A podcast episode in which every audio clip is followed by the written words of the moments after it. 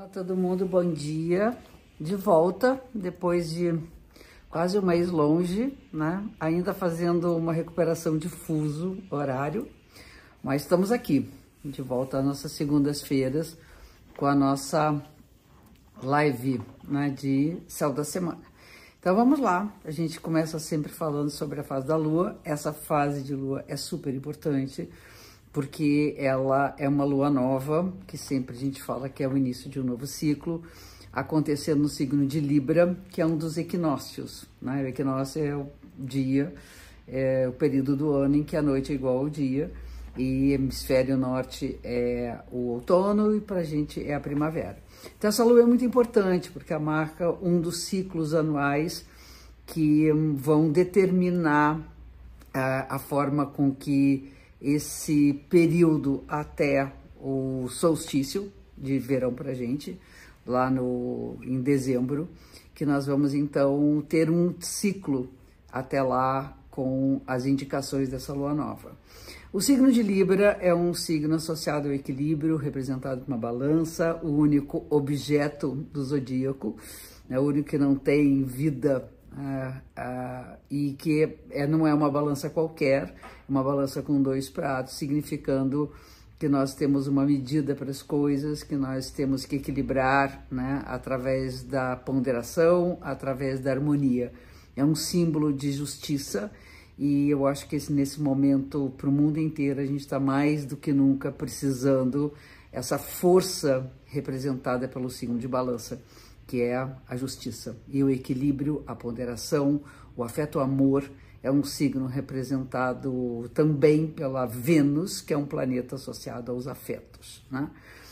Essa lua nova, ela tem um aspecto especial que é um aspecto tenso, mas tem outros bem legais também, vou falar sobre isso daqui a pouquinho, que é uma oposição com Júpiter. Né? Então, nós temos o Sol e a Lua no signo de Balança e temos do outro lado, oposto, o Júpiter no signo de Ares, que é o signo dos guerreiros, né? das nossas lutas, das nossas uh, investidas de independência, de liberdade, de livre expressão.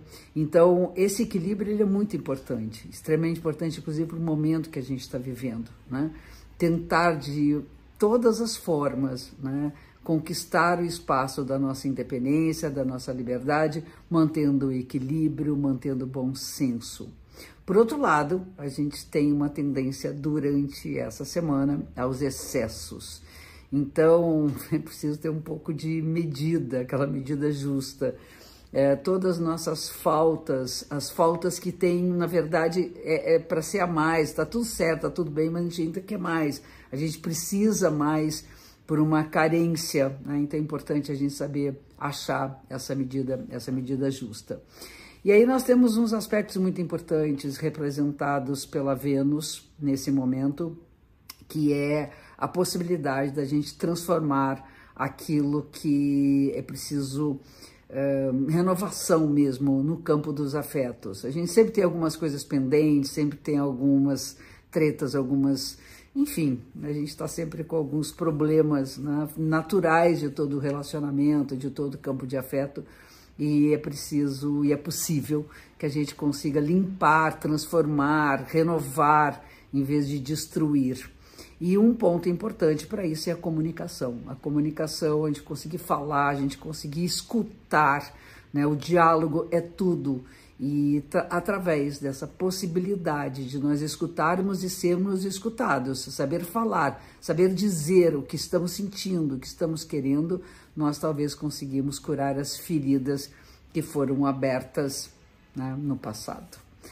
E para a gente finalizar, nós temos a Vênus entrando em Libra também essa semana, o que só vai reforçar a necessidade da gente equilibrar nossos relacionamentos, é, vibrar na coisa da paz, da harmonia, do amor. E, por último, um aspecto favorável, um aspecto harmonioso entre Marte e Saturno, que significa que a gente tem a firmeza necessária para poder ir além daquilo que a gente é, entende como dificuldade, superar nossas dificuldades e investir, investirmos com todas as forças no, nossas, pelas nossas lutas, por aquilo que a gente quer ver acontecer, certo?